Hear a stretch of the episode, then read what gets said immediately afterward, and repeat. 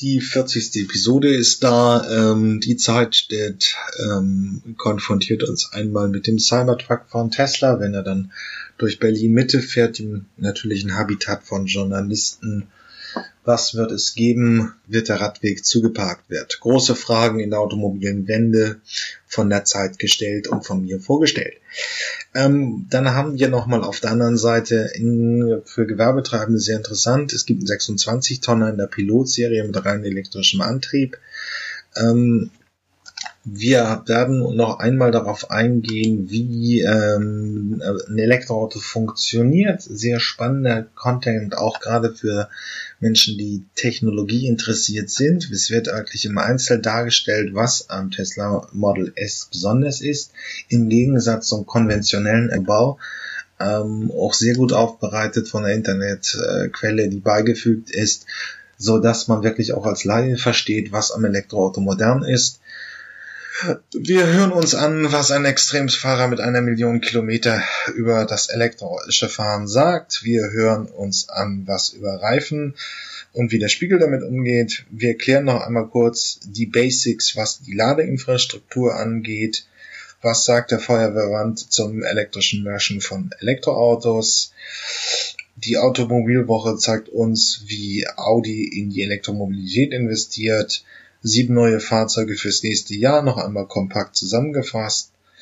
Ähm, Sinon braucht Geld, den kleinen im Elektroautobau geht's ein bisschen schlecht, hört man jedenfalls so.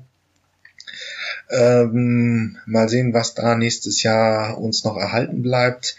Und ähm, BMW forciert seine Aktivitäten in den Golfingen auch schon im Bereich autonomen Fahren. Da soll neue Fahrzeug 2021 kommen.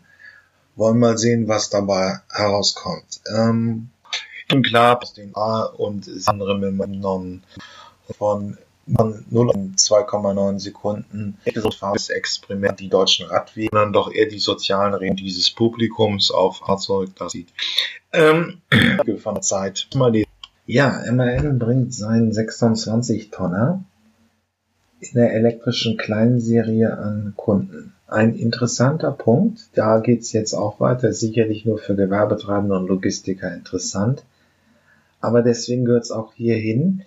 Ähm, was haben wir? Wir haben momentan im Angebot natürlich viele Fahrzeuge der elektrischen Transporter bis 7,5 Tonnen, aber wenige drüber. Und auch der MAN ist noch kein modernes elektrisches Nutzfahrzeug, sondern ein umgebauter Verbrenner. Aber ähm, es wird nicht mehr irgendwie ähm, auf dem Firmengelände von MN getestet oder unter abgeschlossenen Bedingungen auf irgendwelchen Testarealen, sondern es geht jetzt in die realen Versuch bei Kunden. Immerhin eine Pilotserie und damit wirklich interessant. Ähm, warum? Weil ähm, ja erstmal sehen wir Fahrzeuge in der größeren Fahrzeugklasse nun auch mit elektrischem Antrieb. Zweitens mal wir äh, müssen, wir werden wahrscheinlich in den nächsten Jahren, und ich habe auch erst gestern das ähm, Interview mit Alex Wastak, äh, Professor Alex Wastak von der Fraunhofer Gesellschaft geführt. Und da ging es um die Themen. Ähm, momentan hinkt der Nutzfahrzeugsektor dem Pkw-Sektor hinterher aus guten Gründen. Er ist kleiner. Äh, äh, Investitionen in eine rein elektrische Fahrzeugarchitektur werden sich auch später ähm, rechnen, weil einfach in der Tat äh, bei PKWs es einfacher ist. Aber ähm, denn, denn gerade bei großen LKWs, wir reden jetzt, sagen wir 26 bis 40 Tonnen, wenn man die Batterie verbauen würde, entsteht ein sehr ungünstiges Verhältnis zwischen Ladegröße und ähm, Batteriegröße. Also der LKW würde eine riesige Batterie mit sich rumschleppen und wenig Ladefläche haben.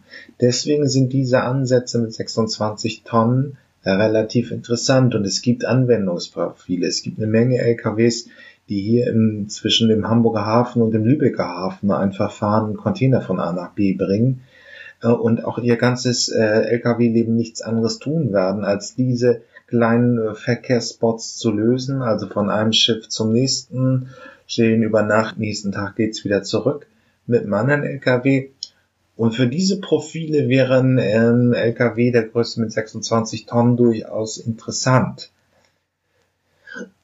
Und wir sehen jetzt, dass es so langsam weitergeht. Aber momentan wäre mir auch noch kein Nutzfahrzeug bekannt, das so wie der Idee ähm, von, von, ähm, von Volkswagen oder der Kona von Hyundai oder die Ioniq von, äh, ähm, wer ist es? Äh, nee, der Kona von Hyundai oder der Ioniq von Hyundai und der Kia Soul. Diese Fahrzeuge sind äh, explizit um die Bedürfnisse elektrischen Antriebsstrangs herum konstruiert worden. Das ist halt irgendwie der große Innovationsdurchbruch, ähm, der elektrische Golf, den es jetzt auch noch immer irgendwo gibt zu kaufen, oder der Kia Soul von, 19, von 2012 waren umgebaute Verbrenner. Ähm, und momentan gibt es auf dem deutschen Markt eben auch, was Transporter angeht, nur umgebaute Verbrenner, die auch eine Reichweite von 200 Kilometer haben. Das ist nicht besonders doll, wenn man sich die Reichweiten von Tesla anguckt, aber für viele Logistiker würde es auch reichen. Ähm, jetzt sehen wir die ersten Pilotvorhaben bei LKWs mit 26 Tonnen und es ist die Frage, wann die Nutzfahrzeughersteller in die Richtung gehen und wirklich ähm, eine eigene Plattform für elektrische Nutzfahrzeuge bauen. Das wird wohl noch ein paar Jahre dauern aber es geht auch da in Richtung Elektrifizierung weiter. Ähm, der YouTube-Kanal Werde Ingenieur ist wirklich zu empfehlen für Leute, die Ingenieur werden wollen. Und ich bedauere jetzt hier wirklich, dass es nur ein Podcast ist, weil die, die sehr gut ähm, die Technik des Elektroautos illustriert haben. Ist jetzt auch ein Beitrag für die eher technikaffine Zielgruppe dieses Podcastes. Aber nichtsdestotrotz lasse ich das mal als Tonspur durchlaufen, denn auch ohne Bilder finde ich es ganz interessant, aber es sei dringend empfohlen, wen das, wen das interessiert, sich das in den Show Notes ist der YouTube-Link hinterlegt, also man kann das auch nochmal äh, sich anschauen und dann eben wird man schlauer, was für Technik da eigentlich im Elektroauto verbaut ist. Logische Art und Weise analysieren. Das Kraftzentrum des Tesla-Fahrzeugs basiert auf einer etwa 100 Jahre alten Erfindung des großen Wissenschaftlers Nikola Tesla, dem Induktionsmotor. Der Induktionsmotor besteht aus zwei Hauptkomponenten, dem Stator und dem Rotor. Hier sehen Sie den detaillierten Aufbau des Motors. Der Rotor ist lediglich eine Ansammlung von leitfähigen Stäben, die von Endringen kurzgeschlossen werden. Von außen wird dreiphasiger Drehstrom in den Stator eingespeist. Der Dreiphasenwechselstrom in den Statorspulen erzeugt ein rotierendes Magnetfeld. Der Tesla-Motor erzeugt ein vierpoliges Magnetfeld. Dieses rotierende Magnetfeld induziert Ströme in den Rotorstäben, um den Rotor in Drehung zu versetzen. In einem Induktionsmotor hinkt der Rotor immer etwas hinter dem RMF hinterher. Ein Induktionsmotor hat weder Bürsten noch einen Dauermagneten. Zugleich ist er robust und leistungsstark. Das Schöne am Induktionsmotor ist, dass die Drehzahl von der Frequenz der Stromzufuhr abhängt. Indem wir also einfach die Stromfrequenz verändern, sind wir in der Lage, die Drehzahl des Antriebsrades zu ändern. Diese einfache Tatsache sorgt dafür, dass die Drehzahlregelung in Elektroautos einfach und zuverlässig funktioniert. Die Motorzufuhr stammt von einem Frequenzumrichterantrieb, der wiederum die Motordrehzahl steuert. Die Motordrehzahl kann von 0 bis 18.000 Umdrehungen pro Minute reichen. Dies ist der größte Vorteil von Elektroautos im Vergleich zu Autos mit Verbrennungsmotoren. Ein Verbrennungsmotor erzeugt nur innerhalb eines begrenzten Drehzahlbereichs nutzbaren Drehmoment und Leistung. Eine direkte Verbindung zwischen Motordrehung und Antriebsrad ist daher keine gute Idee. Um die Drehzahl des Antriebsrades zu verändern, muss ein Getriebe hinzugefügt werden. Ein Induktionsmotor hingegen arbeitet in jedem Drehzahlbereich effizient. Folglich wird bei einem Elektroauto kein drehzahlveränderliches Getriebe benötigt. Zudem erzeugt ein Verbrennungsmotor keine direkte Drehbewegung. Die lineare Bewegung des Kolbens muss in eine Drehbewegung umgewandelt werden. Dies führt zu erheblichen Problemen hinsichtlich des mechanischen Auswuchtens. Nicht nur ist der Verbrennungsmotor nicht selbst anlaufend wie der Induktionsmotor, die Ausgangsleistung eines Verbrennungsmotors ist zudem immer ungleichmäßig. Um diese Probleme zu lösen, benötigt man viel Zubehör. Mit einem Induktionsmotor hat man dahingegen eine direkte Drehbewegung und eine gleichmäßige Ausgangsleistung.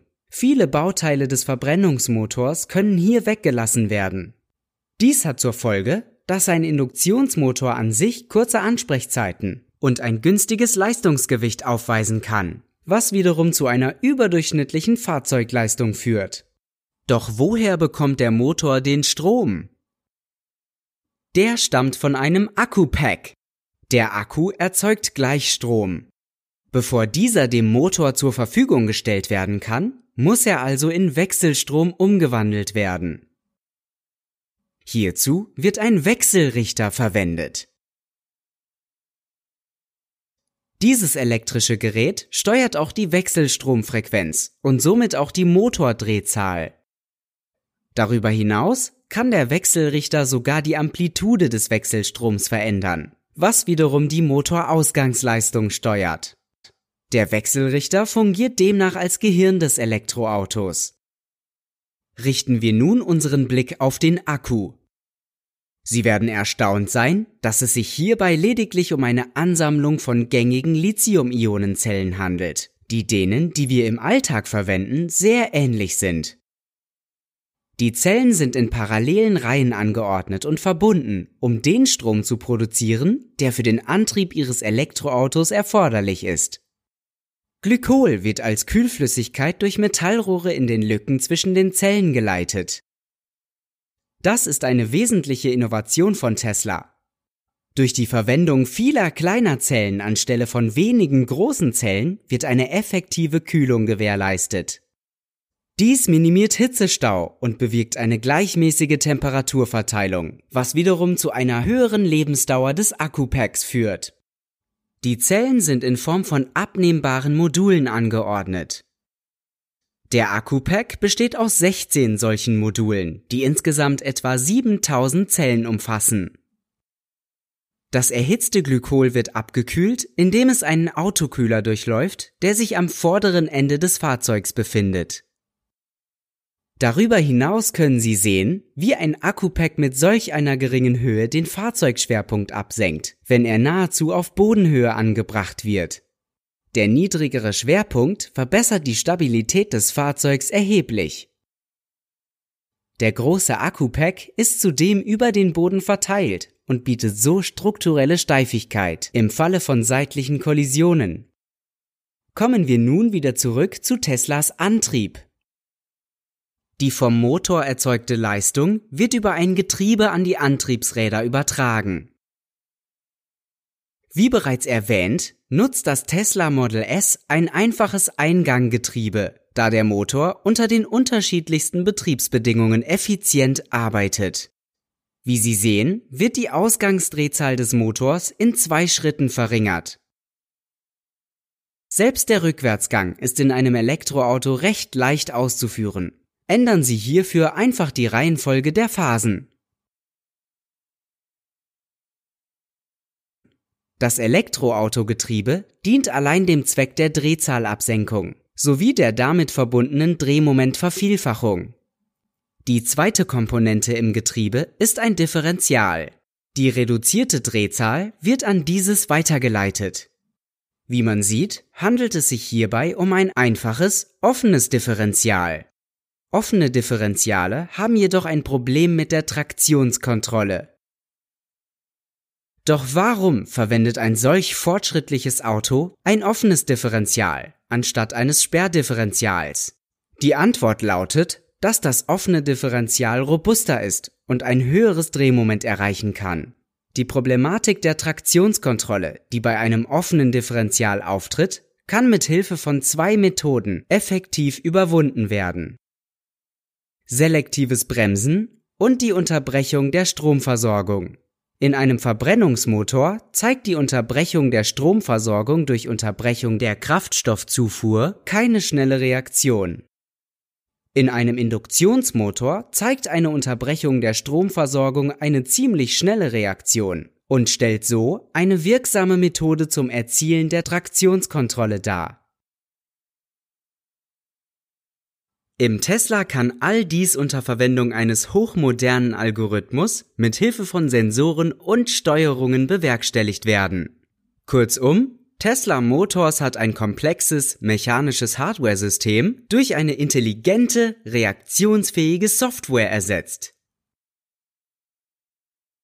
Wussten Sie, dass ein Elektroauto mit Hilfe von nur einem Pedal effizient gefahren werden kann? Das liegt an seinem leistungsstarken, regenerativen Bremssystem. Das bedeutet, dass die enorme kinetische Energie des Autos in Form von Strom gespeichert wird, ohne sie als Hitze zu verschwenden. Sobald Sie in einem Elektroauto das Gaspedal loslassen, wird das regenerative Bremsen aktiviert. Das Interessante daran ist, dass derselbe Induktionsmotor beim regenerativen Bremsen als Generator fungiert. Hierbei treiben die Räder den Rotor des Induktionsmotors an. Wie wir bereits wissen, ist in einem Induktionsmotor die Rotordrehzahl geringer als die Drehzahl des rotierenden Magnetfeldes. Um den Motor in einen Generator umzuwandeln, muss man lediglich sicherstellen, dass die Rotordrehzahl höher als die RMF-Drehzahl ist.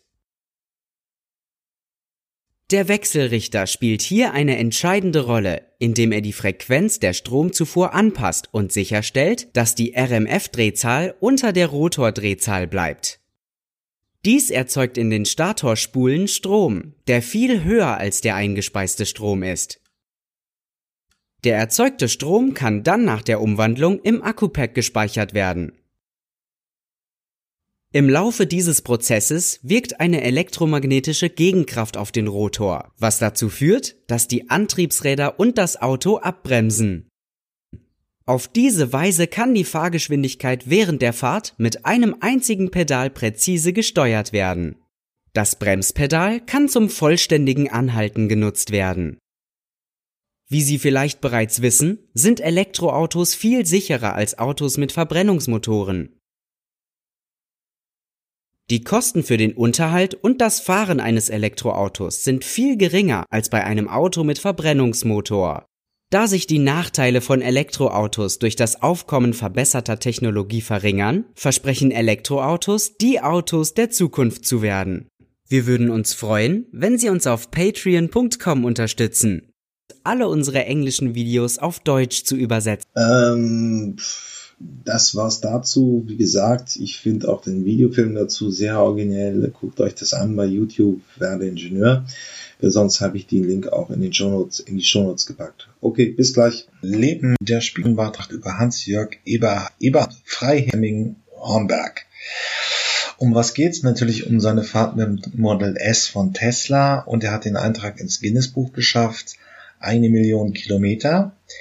Ähm, und er berichtet über seinen Alltag mit dem Auto in der Langstrecke. Ähm, übrigens, was ganz lustig ist, der Link ist natürlich beigefügt, wie immer in den Show Notes. Ähm, die Kommentare ist natürlich wieder so wahnsinnig kritisches Stiegelpublikum sind ja auch schon alle ein bisschen älter und nörgeln dann halt viel herum. In der Tat geht es ähm, ja ein Autofahrer, der 200.000 Kilometer im Jahr fährt. Das ist wirklich sehr Durchschnitt schafft 17 äh, 17.000 Kilometer. 14 Vorführ war mit 30.000 Kilometern gefahren. Da sind ja dann jetzt eben äh, eben 970.000 draufgekommen. Ähm, er sagt, dass er zwei Euro pro 100 Kilometer als Kosten betrachtet. Das ist richtig, wenn man bedenkt, dass er wahrscheinlich günstigen Elektrostrom zu Hause lädt. Ähm, auf der anderen Seite liegt er auch relativ viel an den äh, Schnell, äh, auf den Schnellladern äh, in der in der äh, an der Autobahn. Sonst kommt man auch nicht auf die Kilometerleistung ähm, schon zwei den Akku gewechselt. Insgesamt kommt er aber mit 13.000 Euro Reparaturen in dieser, ja, das wären dann bummelig fünf Autoleben zurecht. Sehr viel günstiger. Akku ist einmal, muss man so sagen, da gab es natürlich auch viele Kommentare und so wahnsinnig böse Kommentare, dass die CO2-Bilanz bedacht werden muss und ähm, dass das dann so Umweltpfeffel ist, weil die äh, Batterie in der Tat mit einem gewissen CO2-Ausdruck in sein hat. Man muss nur auf der anderen Seite diese Autobatterien jetzt dann aus dem Autoleben ausscheiden, werden sie halt auch wieder nicht wegschmissen, sondern ähm, für das ist gegenwärtig halt noch so etwas wie ähm, Notstromstadien, Unikliniken und so etwas kennen. Das macht man jetzt schon mit Elektroautobatterien, so dass wenn der Markthochlauf von Elektroautos begeht, diese Fahrzeuge, äh, diese Batterien eben ein zweites Leben bekommen. Ähm, und er erzählt ein bisschen auch aus der Anfangszeit des elektrischen Fahrens. Ähm, er meidet auch eine Schnellladestation, weil sie in der Tat vielleicht das Leben des Akkus reduzieren können. Da muss man aber jetzt schauen, 2004 ist in diesem Innovationszyklus auch schon sehr lange. Ähm, das kann auch bedeuten, dass man ähm, in ein paar Jahren äh, auch problemlos Schnelllader nutzen kann mit seinem Elektroauto. Wir werden es sehen. Ja, bis dann. Schöner Artikel vom Spiegel.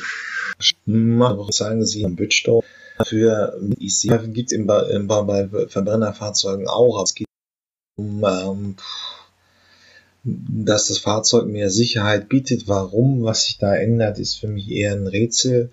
Ja gut, die Fahrzeugarchitektur ändert sich schon ein bisschen. Die Batterien sind schwer, liegen schwer im Boden. Das ist anders als beim Verbrenner. Vielleicht hat das Einfluss auf die Reifen. Aber andererseits so wirklich auf zehn Bildstrecken irgendwie uns Reifen zu zeigen, ohne sollen, ist für mich eher ein Makel und mäkelig. Wer aber Erfahrung hat mit Reifen für spezielle Elektroautos, kann sich gerne bei mir im Podcast melden. Kontaktbeschreibungen sind in der Podcast-Beschreibung. Das können wir hier gerne mal besprechen. Ja. Ein schöner Artikel ist auch wie immer beigefügt in den Show Notes. Ähm, der erklärt jetzt mal im Wesentlichen den Unterschied, auf was es beim Laden von Elektroautos ankommt. Also ist der Strom gleich Strom? Nein, es gibt Unterschied zwischen Gleichstrom und Wechselstrom. Ähm, Schnellladen mit Gleichstrom geht relativ schnell.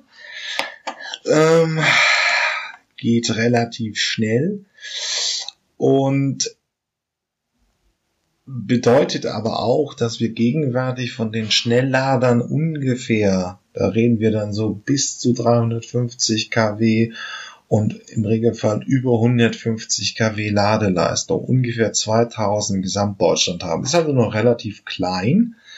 Ähm, die findet man eben an äh, Autobahnen und den Hauptverkehrsachsen, also auch noch so irgendwie eine Autobahn, die nach Dresden geht, dürfte es noch nicht haben, aber die großen Südwest- und Nord, ähm, nee, Nord-Süd, Ost-West-Tangenten müssten schon mit Gleichstrom-Ladesäulen an den Autobahnen ausgestattet werden.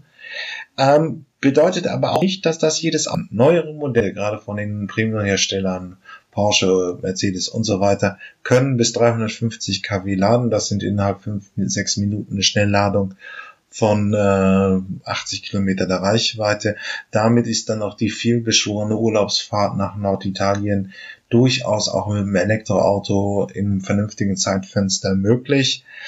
Viele Fahrzeuge, Corsa ähm, und so weiter und so fort, können nur zwischen 50 und 100 kW laden. Ähm, Polestar glaube ich 150. Das ist schon relativ gut für ein Fahrzeug um die 40.000 Euro. Ähm,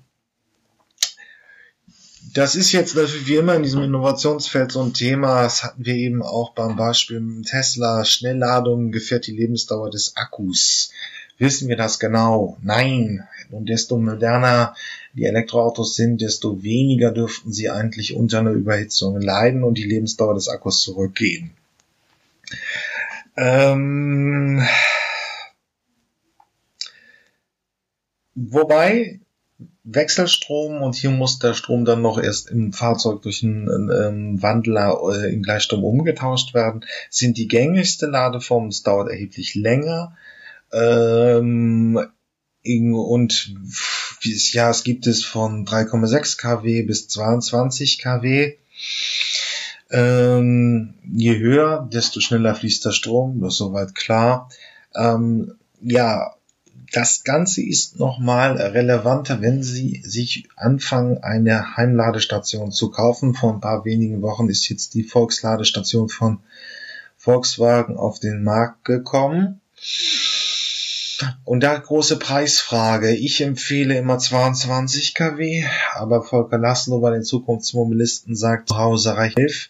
Das muss man dann immer im Einzelfall sehen. Ähm, es sollte aber eine Ladestation sein, auch für kleineres Gewerbe oder für kleinere Unternehmen. Sollte man sich eine Ladestation kommen lassen, sonst hat man nicht die äh, Tagesfahrleistung und dann macht das Leben mit dem Elektroauto nicht viel Spaß. Dann kommt natürlich für Sie die große Frage, ähm, welche ähm, Wallbox soll es zu Hause sein? Hm, ja, wie gesagt, der ADAC ist hier auch bei dem Energy Load Artikel empfiehlt 11 Prozent. Ähm, ich würde sagen, versuchen Sie es mit 22. Die Preise beginnen jetzt in der Tat bei 500 Euro und je nach Leistungsstärke, da gibt es dann auch nochmal die Frage, ist das Ding AFD-schaublich? Also ähm, können Sie da äh, ähm, ähm, einfach, müssen Sie einen Schlüssel zum Absperren der Leitung haben oder haben Sie eine AFD-Lösung? Und da gibt es ein paar Features, die dann einfach ins Geld gehen würden. Das Ganze momentan auf dem deutschen Markt sind ungefähr 2000 Euro die Grenze. Ähm, der Preis ist bei normal, was kostet es? Nun, äh, 100 Kilometer im normalen Haus zum Strom ähm, 4 Euro, öffentliche Ladestationen sind teurer, wenn sie und so weiter und so fort. Das schwankt nochmal so, der Preis pro Minute zwischen 5 und 10 Cent, dann wird's teurer. Wenn Sie natürlich eine Solaranlage auf dem Dach haben, ist es sehr, sehr viel günstiger.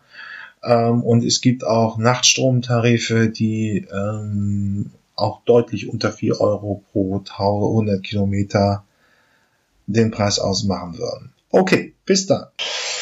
Ja, was tun, wenn es brennt? Äh, Heise hat äh, einmal den äh, Verband der Feuerwehrleute befragt.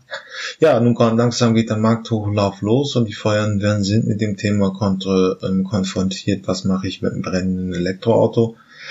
Im Prinzip ist es eigentlich simpel. Die Autos haben die Crashtests so bestanden wie äh, konventionelle Verbrenner. Es ist etablierte Technik von Großserienherstellern. Das Risiko ist nicht anders als beim Verbrenner. Ähm, Tesla hat mal vor ein paar Jahren da Studien gemacht, dass Batteriebrände im Prinzip seltener vorkommen als Brände beim ähm, Autogas. Die Zahlen sind wahrscheinlich dann im Nachhinein auch richtig gewesen, denn der Feuerverband gibt auch nichts anderes von sich. Ähm, nur eine Besonderheit fällt Ihnen wieder auf, das ist auch bei dem Crash von Richard Hammond, bekannten Autojournalisten, ähm, und als er den Rimac-Sportwagen für 1,1 Millionen geschrottet hat, aufgefallen. Wenn ein Elektroauto brennt, kann man es so löschen wie einen normalen Benziner, beziehungsweise lässt man einfach Wasser übers Akku laufen, dann ist da die sichtbaren Flammen aus. Aber die können sich wieder entzünden. Ich glaube, an diesem Rimac-Sportwagen für 1,1 Millionen haben sie irgendwie einen Tag drauf gewartet und immer mal wieder abgelöscht, weil immer wieder Flammen aus dem Akku ähm, ähm, schossen. Es gibt hier ein Beispiel, und das ist wahrscheinlich ein Problem. Ähm, die Feuerwehr in Düren musste ein brennendes Elektroauto löschen. Sie haben sichtbaren Flammen weggekommen. Dann haben sie das Auto in ein Wasser, in einen Container mit Wasser, der mit Wasser gefüllt ist, gesteckt äh, um ähm, die ab, äh, um sicherzugehen, dass es sich nicht wieder entzündet. Da glaube ich, muss man noch technisch irgendwie simplere Lösungen finden. Ich meine, hier ist die Feuerwehr in Düren mit dem Kran aufgekommen, hat einen Smart in einen Container mit Wasser gesteckt. Das ist irgendwie nur eine sehr bedingt sinnvolle Lösung für einen Brand. Ähm, da könnte man noch mal irgendwie ein bisschen sich was einfallen lassen. Ja, Audi hat ja schon letzte Woche Stellenabbau angekündigt und jetzt wird klar, wo das ganze Geld hingeht. Die Zahlen auf jeden Fall sind beeindruckend. Von 19 bis 23, also die nächsten vier Jahre, gehen 40 Milliarden in äh, Forschung, Entwicklung, Sachleistung. Allein dafür 14 Milliarden Thema autonomes Fahren, Digitalisierung und eben auch Elektromobilität. Ähm, zum ersten Mal gibt es jetzt wirklich auch einen Beitrag für Elektromobilität. Ähm, ja, die Wirtschaftspresse war schon wieder so wahnsinnig im Runterschreiben von Audi, das ist alles lahmer Konzern, ist Fehler und so weiter und so fort. Aber andererseits so reagieren eben Ingenieure auf Veränderungen. Sie investieren in Forschung und Investitionen. Das ist richtig, aber es wird jetzt erstmal die Erträge ähm, äh, schmälern. Das freut die Analysten und die Wirtschaftsjournalisten nicht. Aber andererseits, nach dieser Durchstrecke wird es dann auch wahrscheinlich wieder eine vernünftige Bilanz geben. Aber die Herausforderungen sind in der Tat groß. Das besprechen wir hier und das besprechen wir bei den Zukunftsmobilisten. Aber nichtsdestotrotz, so ist es eben. Ja, in drei Wochen ist das Jahr 2019 jähriges Bestehen. Ähm, mal zu schauen, was 20 bringt. 1000 Autos sein. Dann haben wir natürlich, man kann ja zustehen, wie man will, wie es UC von Mercedes kommt, in der Reichweite. Was auch interessant ist, weil sie einen äh, Marktzugang haben, sind äh, Marken im Volkswagen Skoda kommt mit dem Wagen von Skoda auf den Markt 265 Kilometer Reichweite. Das sind ernsthafte Fahrzeuge mit 20, das wird, ja, der Ford Mustang Mach E. Na, schauen wir mal, was kommt. Nur 4 Millionen fehlen, müssten bis Ende des Jahres kommen. Ich habe da bei der FAZ einen bösen Artikel gelesen. Aber es sollte Stand im Herbst diesen Jahres losgehen. Ähm, spannendes Fahrzeug, weil Solarzellen energiert sind. Praktisch 30 Kilometer pro Tag könnten Sie schon alleine mit den Solarzellen fahren. 25.000 Euro für ein Fahrzeug so zwischen Kompakt- und Kleinwagenklasse kann sich selbst aufladen, sehr modernes Fahrzeug, sollte in dem Auftragträger, äh, also vom SAP in Schweden gebaut sind unter Sherry. Wollen wir, dass es weiter klappt? Ähm, wir schauen mal weiter. Auch ähm, Retro-Look, also ein Fahrzeugdesign, das ein bisschen elektrisch ist, aber auch moderner. 220 Kilometer Reichweite, 30.000 Euro, also ungefähr ähm, ähm, das, der Bereich vom Corsa E. Sehr spannendes Fahrzeug. Schauen wir mal. Ja, ich hatte lange darüber berichtet. Es ist auch schade, aber ähm, ähm, für die Kleinen im elektromobilen Autobau wird es schwieriger. Die Nachrichten, schlechten Nachrichten häufen, häufen sich. Somo Motor startet wieder eine Crowdfunding-Kampagne und muss 50 Millionen einsammeln. Ähm, es war schon dieses Jahr, also 2019, angekündigt, dass die Fertigung beginnt. Jetzt soll 2020 losgehen. Sie brauchen auch nochmal 2000 Vorbestellungen, die das Fahrzeug für 25.000 Euro vorbestellen. Ähm, schwer zu sagen von außen, wie die Lage ist, ob die Investoren nur langsam nervös werden oder was auch immer passiert. Ähnliches Problem hat ähm, der Aachener Kleinse äh, Kleinwagenhersteller e.go. Ähm, der Go Live wurde in den Preisen angehoben auf ähm, 20.600 Euro. Ähm, ja, weil ähm, die gestiegene Umweltprämie und höhere Kosten bei den Bauteilen Probleme erzeugen. Jetzt sind sie ungefähr auf dem Preisniveau der Volkswagen-Konzerne, ähm, der, ähm, also der Skoda Citigo und der Seat Mia und der VW Up werden auch so ungefähr 22.000 Euro kosten und natürlich haben sie Vorteile eines Großserienherstellers, dichtes Händlernetz und ist Ersatzteilversorgung bis in die tiefe Sahara. Man wird sehen, ob das so funktioniert oder eben nicht. Schauen wir mal. Hoffentlich wird es in diesem Jahr kein Sterben, im nächsten Jahr kein Sterben der Kleinen geben. Meins meiner Highlights wirklich von der IAA 2019 war der Honda i. Ein elektrisches Startfahrzeug sicherlich noch ein bisschen teurer. Äh, in Deutschland auch nicht sonderlich bekannt. Äh, da ist Honda nicht so wahnsinnig erfolgreich mit den kleinen Fahrzeugen. Aber international geht da schon was. Und deswegen hören wir uns jetzt nochmal drei Minuten Vorstellung dieses Fahrzeuges an. Er wird im Sommer 2020 bei den Herstellern sein, bei den Händlern sein. Okay, bis gleich. Honda zeigt auf der IAA 2019 zum ersten Mal die Serienversion des Elektroautos Honda E. Der Honda E wird in zwei Versionen angeboten werden und kommt im nächsten Sommer 2020 zu uns auf den Markt. In der Version Basis mit 100 kW Leistung liegt er bei 33.850 Euro und für 3.000 Euro mehr bekommt man die Version Advanced mit 113 kW Leistung, das sind 154 PS. Honda gibt die Akkugröße mit 35,5 Kilowattstunden an. Damit sollen bis zu 220 Kilometer Reichweite möglich sein nach WLTP. Das Auto hat tatsächlich Kamerarückspiegel statt konventioneller Rückspiegel und ausklappbare Türgriffe, die sich dann auch beim Fahren aerodynamisch anlegen. Für die hinteren Türen sind die Türgriffe versenkt. In diesem kleinen Dreieck.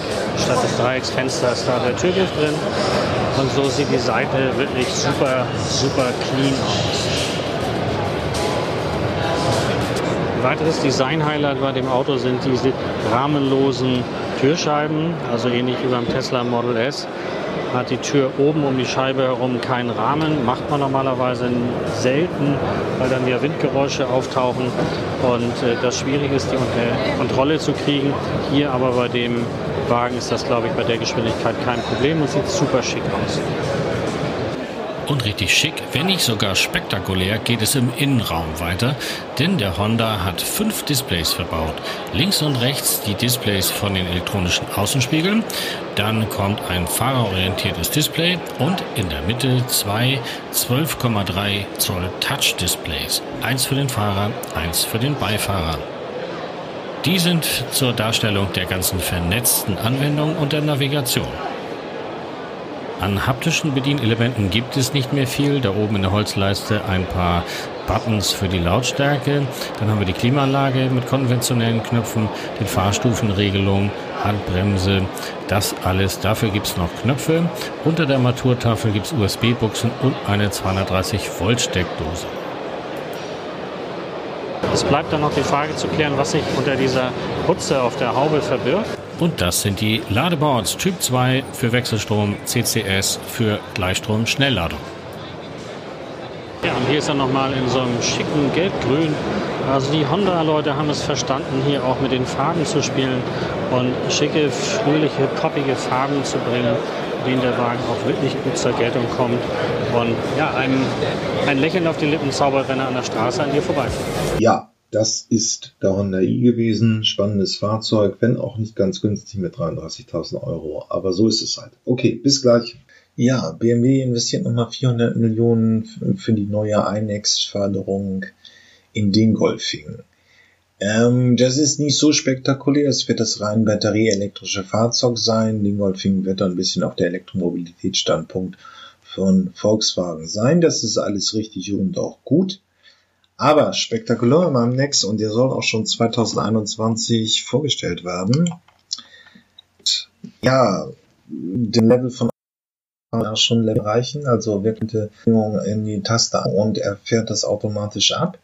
Oder Level 3, nur Autobahn und andere Strecken. Wir werden es sehen. Auf jeden Fall soll es ein autonom fahrendes Fahrzeug werden. Ähm, Volkswagen kündigt die Serienreife seiner Fahrzeuge mit autonomem Fahrlevel für 2025 an. Man wird sehen, wann es bei BMW soweit ist. Ähm, ja, schauen wir mal. Auf jeden Fall baut jetzt äh, jeder Autohersteller seine Elektromobilitätsfertigung auf. Es ist bei allen Autoherstellern nur noch ein Doing.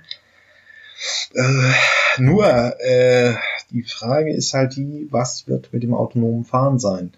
Sehen wir das schon in den nächsten paar Jahren in der Serie? Und wenn ja, in welchem Ausfass? Auf jeden Fall wird es dann wahrscheinlich, wenn es von BMW als Markenemblem hat, aus Dingolfing kommen. So, das war's mit der 40. Episode. Es war wie immer eine Freude. Aber bitte meldet sich immer noch keiner in 2019 wenn Sie ihr Erfahrungen habt mit dem Elektroautokauf oder auch schon ein bisschen gefahren seid, bitte einfach melden. Ähm, ich nehme euch gerne mal einen Podcast, das geht ganz schnell über, äh, über Mobilfunk und, und äh, ein schöner Podcast. Okay, sonst bis zur 41. Episode. Tschüss!